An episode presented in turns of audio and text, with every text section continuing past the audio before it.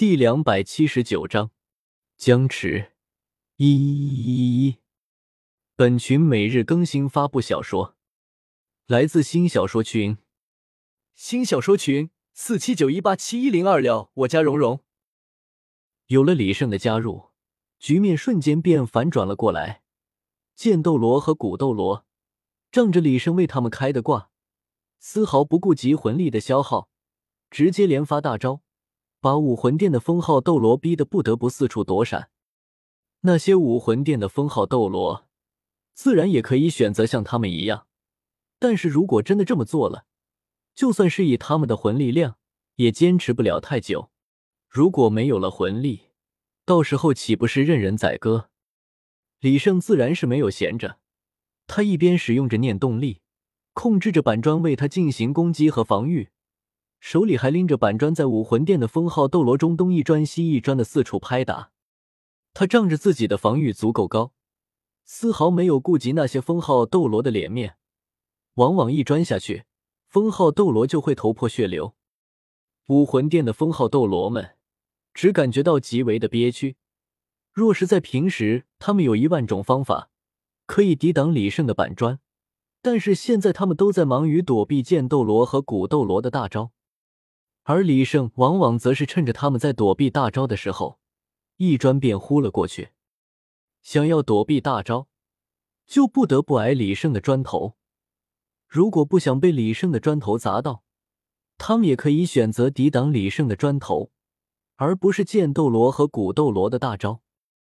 但是挨一砖和挨上一记大招的区别，他们还是分得清的。挨了李胜的砖头，最多是头破血流。面子上有些难看罢了，但如果是为了躲砖头而挨到了大招，那么很可能就会丢掉性命。孰轻孰重，他们心中自有计较。李胜这么做，自然会被他们恨得牙根子痒痒。一个小小的魂圣而已，竟然频频的打他们的脸，这让他们怎能不怒？不过李胜的龟壳实在是够硬，在来不及使用大威力攻击的情况下。他们还真拿李胜没有什么好办法。现在他们只求剑斗罗和古斗罗如此挥霍魂力，早点魂力耗尽罢了。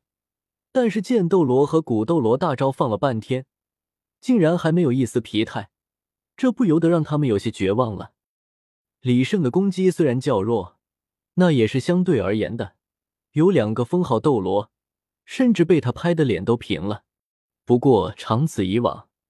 他们也渐渐熟悉了李胜的套路，李胜已经很难再拍到他们了，即使是拍到，也会被他们的防御魂技所抵挡下来。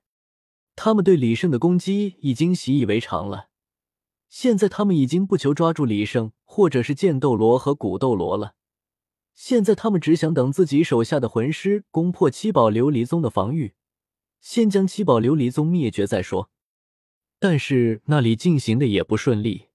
原本他们都快成功了，但是李胜从天而降的砖块将他们的努力一招打回了解放前。而后在七宝琉璃宗的阵线之中，又出了数个小号的红色紧身衣巨人，也让他们推进的十分艰难。李胜一直那样做，并不是为了好玩，他是有目的性的。别看这些封号斗罗看起来被他们打的那么惨，但其实都只是皮外伤而已。属于分分钟就能治好的那种。真正让他们不愿意还手的，还是害怕被剑斗罗和古斗罗拉个垫背的。毕竟逼急了，兔子都会咬人，更何况是两位封号斗罗呢？他们也想拖下去，只要拖到自己的手下的魂师完成任务，那就算是胜利了。现在既然他们已经对自己的攻击习以为常了，那么这次就给他们加点料。不然，他们还真以为我李胜杀不了他们了。李胜所挑选的人也是有讲究的，那个人是凭借着自己防御技能抵御李胜板砖次数最多的一个，而且脾气也最为暴躁，以他为突破口准没错。李胜并没有提前和古斗罗他们商量，因为剑斗罗和古斗罗两个人的攻击完全是随机的。这样才能缠住五个封号斗罗如此之久，谁也不知道下一个被攻击的是不是自己。这不，机会来了。那位暴躁斗罗刚想躲开来自于剑斗罗的剑气攻击，李胜就已经举着砖块扑了过来。